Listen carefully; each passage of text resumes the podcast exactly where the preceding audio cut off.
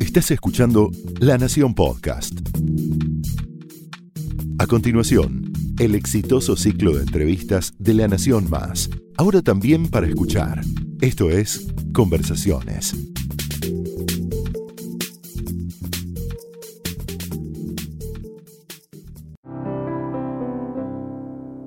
Hola, esto es Conversaciones en La Nación. Yo soy Sebastián Fest y hoy estamos con Lucía Barbuto, Lucía es un caso muy, pero muy especial en el fútbol argentino, pues sos la primera presidenta eh, elegida en el fútbol argentino. Hubo años, muchos años atrás, en los 70, eh, una presidenta en Platense, pero que llegó al cargo después de una sucesión de renuncias. A vos te eligieron, bienvenida a la Nación.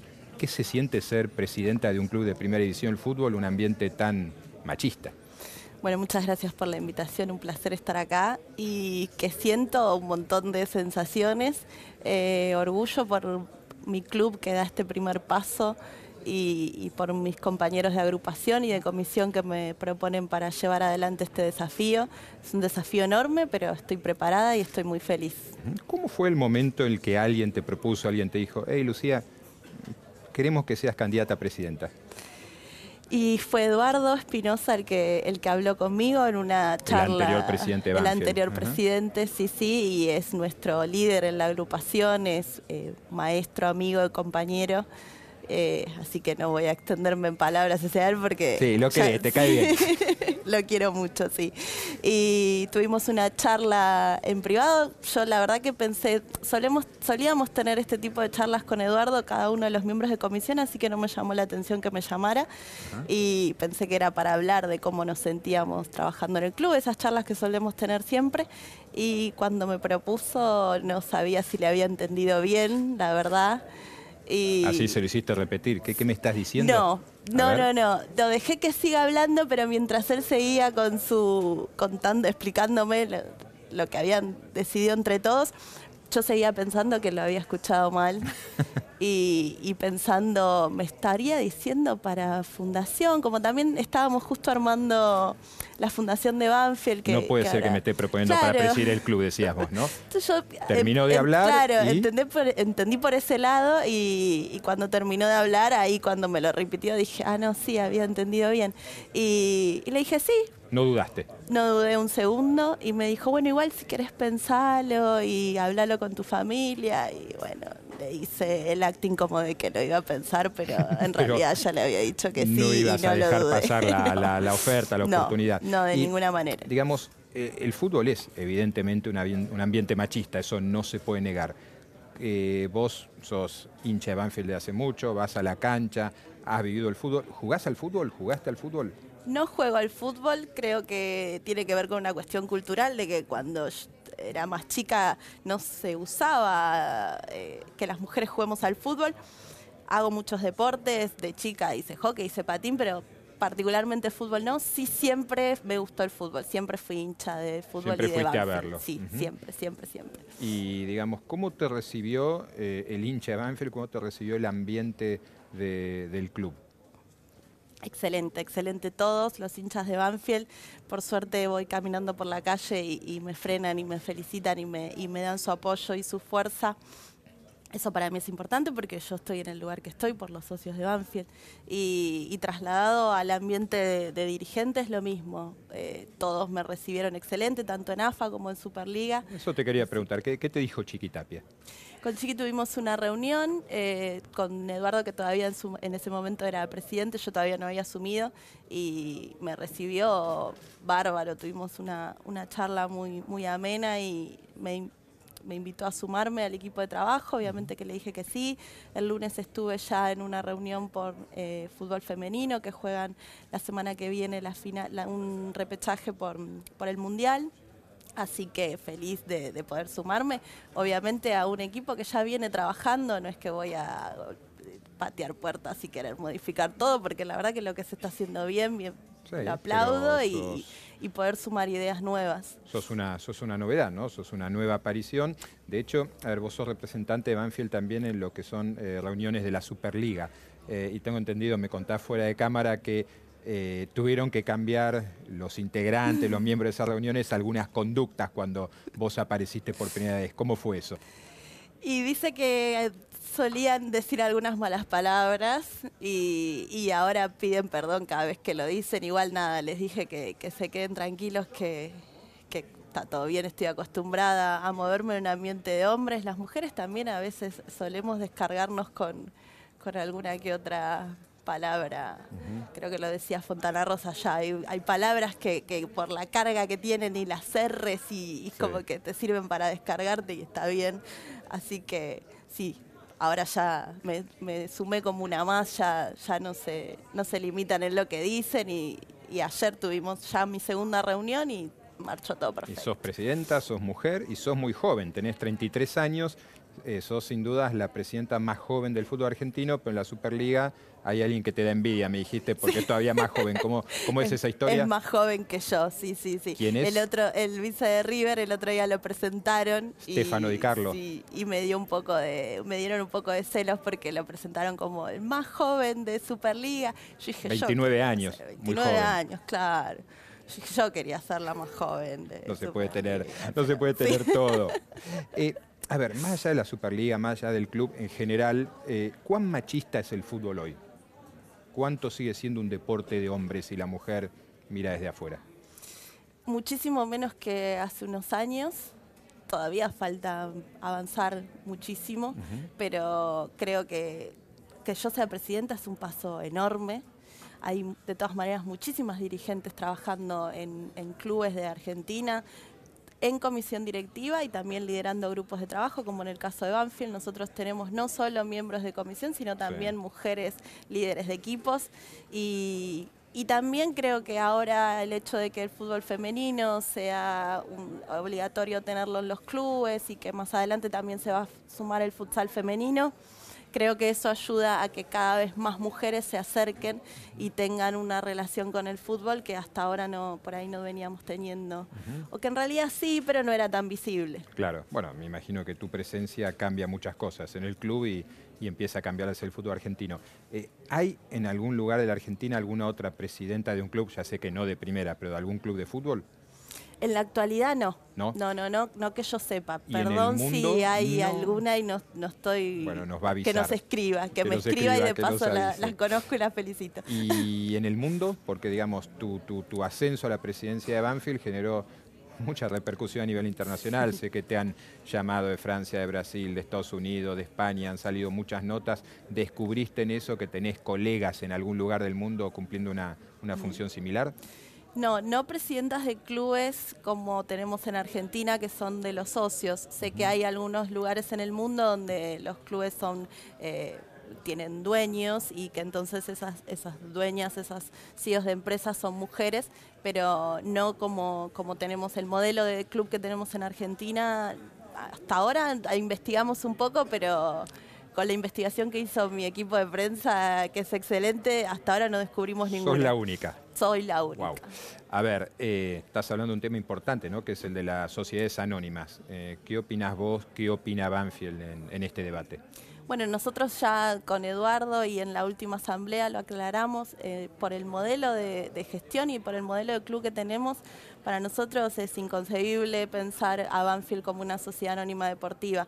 Nosotros tenemos un rol social que, que para cualquier empresa no generaría ganancias y se cerrarían muchísimas actividades o, por ahí el colegio. Nosotros tenemos tres niveles de colegio, también prestamos nuestras instalaciones a muchos colegios del Estado para que puedan venir a hacer actividades y todas esas acciones solidarias, lo mismo la fundación, son incompatibles con, una, con un sistema de, de ganancias. Es decir, a ver, Banfield no quiere ser una sociedad anónima ni nunca lo va a ser, pero lo que el gobierno plantea cuando impulsa este debate es no estamos obligando a nadie, mm. pero queremos que la posibilidad exista para aquellos clubes que así lo deseen. ¿Eso es algo que aceptarían ustedes o se niegan de plano a introducir la figura? Y no, la verdad que te generaría mucha, mucha desigualdad a la hora de competir, porque obviamente que el club que tiene la posibilidad de tener inversores y, que comprar a los jugadores que quieran no va a ser lo mismo a la hora de competir con nosotros que estamos ahí cuidando eh, el peso día a día y invirtiendo para poder tener jugadores nuestros y sería imposible competir de esa manera, sería muy desigual.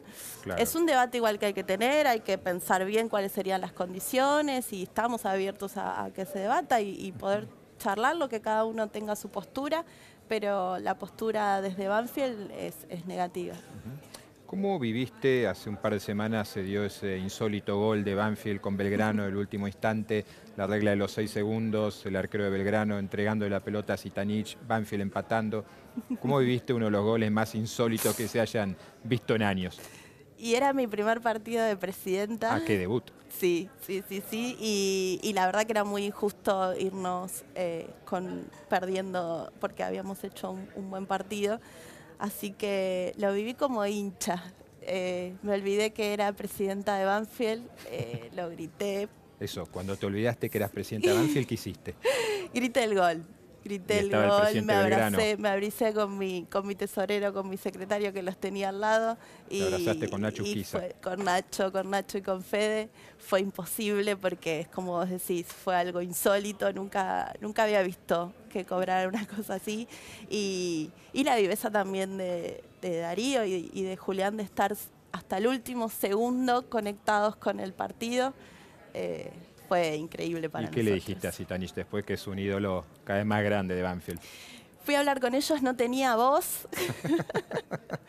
y, nada, les dije que si bien uno siempre quiere ganar, que la verdad que ese empate casi que contaba como, como un triunfo y los felicité por, por esto, por estar hasta el último segundo conectados con, con, el partido, metidos en el partido, porque la verdad que para muchos ya era un partido terminado y, jugadores con otra cabeza, otra mentalidad u otra experiencia eh, ya hubiesen estado más cerca de, salir por, por la manga y, sin embargo ellos estuvieron hasta el último segundo conectados y, eso habla de, un equipo que funciona excelente y, estoy muy orgullosa de ellos. Ahora ya sabes para la próxima quizás que el presidente se tiene que controlar un poquito más o...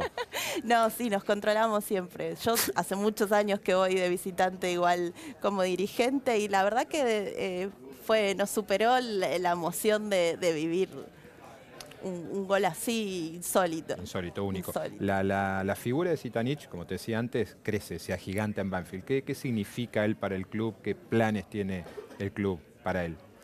Bueno, Darío de seguir, de continuar y si se puede retirar en Banfield, obviamente que, es, nuestro deseo, es un ídolo para todos, tanto para nosotros como dirigentes, como para los hinchas, como también para los chicos de, las divisiones inferiores, para sus compañeros.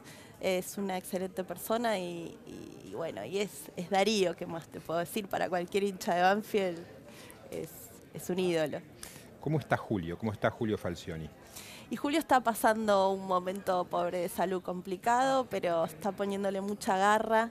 Valoro muchísimo eso. Julio es parte de nuestra historia y, que pueda estar al frente de Banfield a pesar de su situación eh, es un orgullo terrible y esperemos que, que continúe bien, que esté cada vez mejor de salud y, que sea lo mejor para él, para, para, él y para su salud. Si lo mejor es eh, continuar en Manfield, obviamente que lo queremos en Manfield para toda la vida y si decidiera por, por cuestiones de salud dar un paso al costado, también obviamente que, es respetable y, está en, sus manos esa, esa, decisión por su salud. Hay que priorizar obviamente su salud.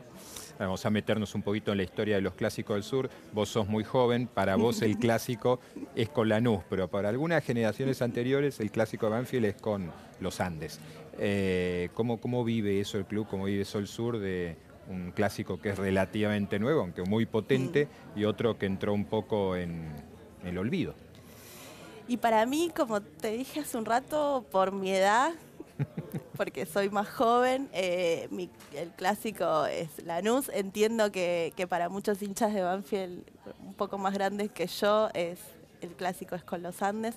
Y para mí es como te digo, ahora tenemos la semana que viene el próximo partido de, locales con, Lanús, así que felices de, enfrentarnos, nos encanta ganarle siempre, es lo que pasa y disfrutamos de la fiesta, es un partido único, a la gente le gusta, lo disfruta, es, es lindo, para el que no es hincha también, son partidos que son muy emocionantes y tenemos preparados un montón de cosas para poder disfrutar ese día en familia, que todos puedan venir a la cancha y disfrutarlo en casa de una manera particular, porque ya es de público conocimiento que mi novio es hincha de Lanús, así que para nosotros es encima eso, es también el clásico de casa. ¿Cómo se vive eso, no? Porque hay diputados que uno es kirchnerista y el otro es macrista, eh, hay efectivamente pareja son hincha de Boca, hincha de River. ¿Cómo vive esta pareja eh, Lanús-Banfield el, día a día y cómo va a vivir ese clásico?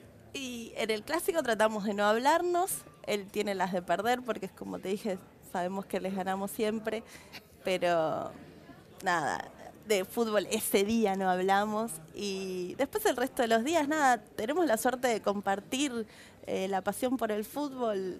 Nos tocó en clubes diferentes, pero disfrutamos mucho mirando partidos, hablando de los día a día del club. Tenemos la visión de, club parecidas. Lanús y Banfield son clubes que se gestionan de maneras muy similares. Somos vecinos, somos rivales, no somos enemigos. Así que tenemos mucho, mucho que, nos une y, una gran cosa que nos separa. Ahora, ¿uno de los dos vive en Banfield o en Lanús? Sí, sí, sí, sí. No vamos a preguntar quién, pero dejémoslo ahí. Vivimos en la mitad. Viven justo en la frontera, en medio.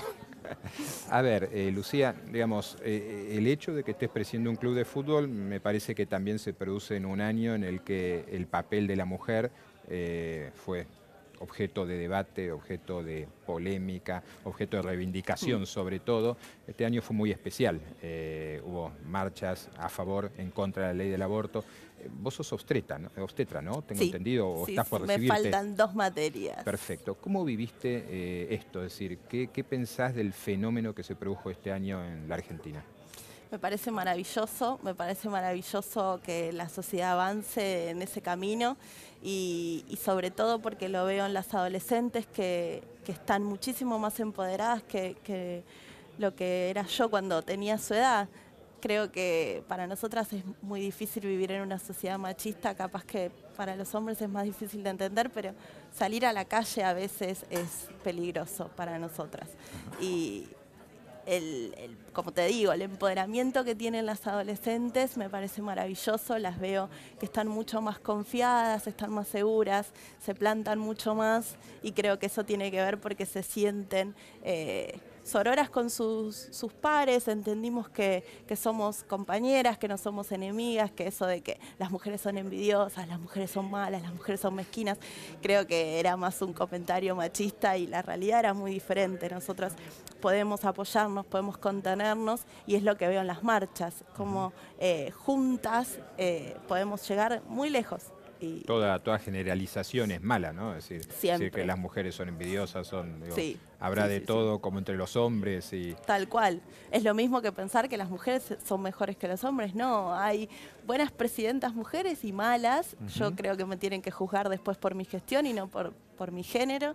Y, y creo que hay varones súper feministas, como también hay mujeres machistas pero es como decís vos, la generalizar siempre es, malo. Cada, hay que evaluar cada, cada uno por lo que es como persona y no por su género, ni por su ideología, ni por su equipo, ni, por ninguno de esos calificativos. Sí, la, ley del aborto no se aprobó. ¿Cómo viste eso? ¿Qué, qué opinás? ¿Vos lo hubieses aprobado? Y yo tengo la opinión de una persona que trabaja en salud y estoy siempre a favor de la ampliación de derechos. A mí por mi trabajo me toca vivir otra, de otra manera eh, el debate y, creo que, es como te digo, que la ampliación de derechos eh, es siempre bienvenida y me parece que hay que trabajar más sobre la ley de educación sexual, hay que eh, hacer más hincapié en eso, en los anticonceptivos, en la educación sexual desde muy chiquitos y obviamente que ninguna mujer quiere abortar, eso está fuera de discusión, creo que la discusión no es si querés o no o si estás a favor o no del aborto en sí sí de que sea en un lugar seguro y que no te mueras por, por hacértelo. Y, digamos, ¿avisorás que esto vaya a suceder, que esta ley se vaya a aprobar o pensás que es algo que, no se va a dar en un buen tiempo? Y esperemos que sí, esperemos que la lucha que, llevó a que se debata, que ya es importantísimo, porque la verdad que hace 10 años atrás pensar que se podía debatir un, sobre el aborto hubiese sido impensado. Espero que, continuemos en esta lucha y que, de alguna que tarde o temprano se pueda, se pueda aprobar. Sí. ¿Y entendés a los que están en contra, a los que no quieren que la ley se apruebe? Entiendo que cada uno tiene su postura, entiendo que sobre su cuerpo cada uno puede tomar su decisión pero creo que, el Estado tiene que asegurar que cada uno tenga derecho a elegir y lo que cada uno decida en su casa y sobre su cuerpo por su religión o por ideología, lo respeto, pero creo que el Estado no tiene que meterse en esa discusión, sino asegurarte que vas a poder hacerte un aborto en un lugar seguro y no morirte.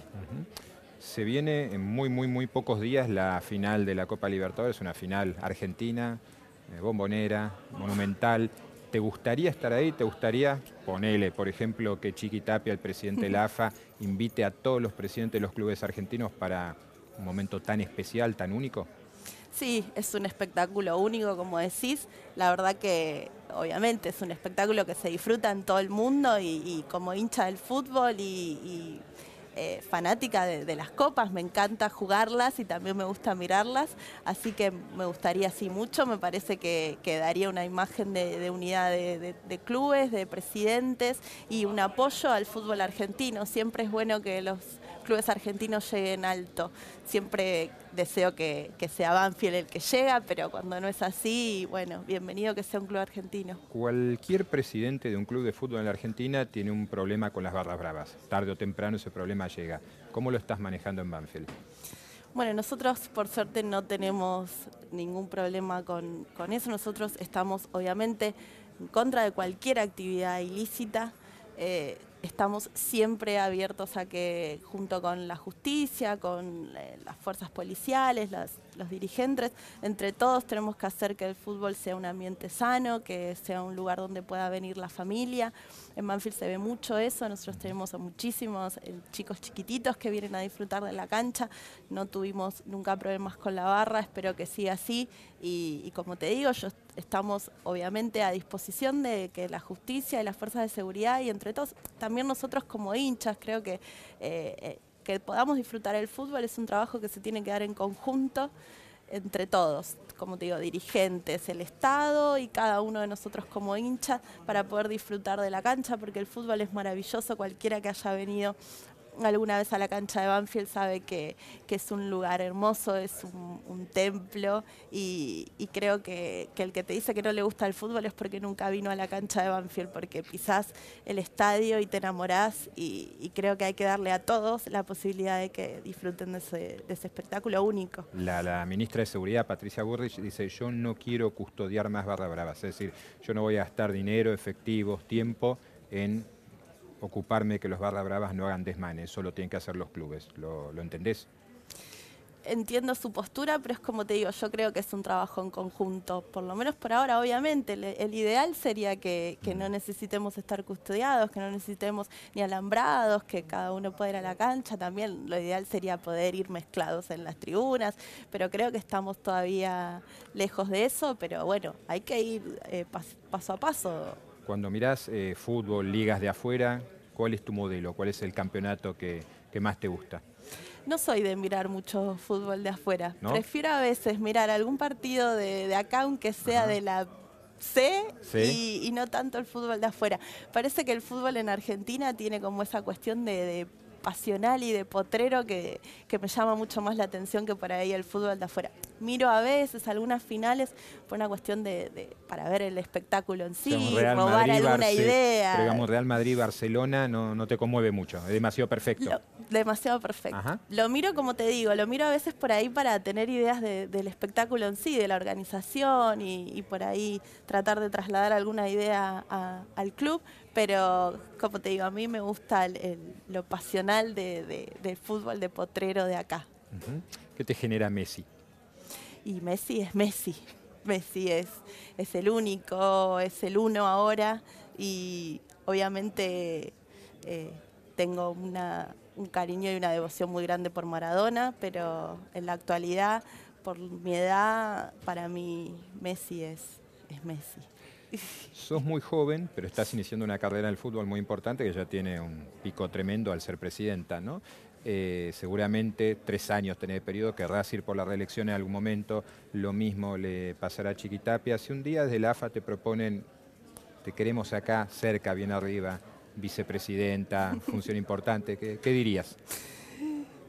La verdad es que tengo tres años por delante con Banfield, no, no se me cruza por la cabeza eh, pensar tan a futuro. Obviamente que siempre voy a hacer lo mejor para el club y si te digo te miento, no, no se me cruzó por la cabeza. Ahora tengo estos tres años de, trabajo con este desafío enorme, así que no, no, no, podría decirte. Y es un desafío, te lleva tiempo y como le pasa a muchísimos dirigentes, eh, no cobras, pero le dedicas muchas horas al club. Mm. ¿Te parecería que un presidente de un club debería, por definición, cobrar? Me parece que sería interesante que se debatan cada club si qué modelo quieren tener. Creo que a veces lo que pasa, yo por suerte tengo la posibilidad de resignar mi trabajo para poder ocuparme de Banfield, por una cuestión económica, yo no tengo hijos, no, no pago un alquiler, pero creo que a veces eh, hay muchos, muchos dirigentes, mejor dicho, que están capacitados para llegar a presidentes y no lo pueden hacer porque no pueden resignar su trabajo. Y creo que si fuera, si pudieran cobrar un sueldo, eso permitiría que, que se abra la puerta a muchos más dirigentes que, como te digo, están súper capacitados, pero por una cuestión económica no lo pueden realizar. Sería mejor para el fútbol. Lucía Barbuto, muchas gracias, se nos acabó el tiempo, mucha suerte en lo que se viene y nos estamos viendo. Gracias a vos. Placer.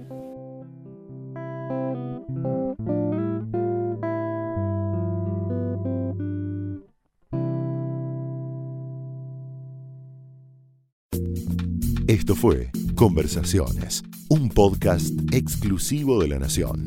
Escucha todos los programas de La Nación Podcast en www.lanacion.com.ar. Suscríbete para no perderte ningún episodio. Estamos en Spotify, Apple Podcast, Google Podcast y en tu reproductor de podcast favorito. Seguí escuchando La Nación Podcast.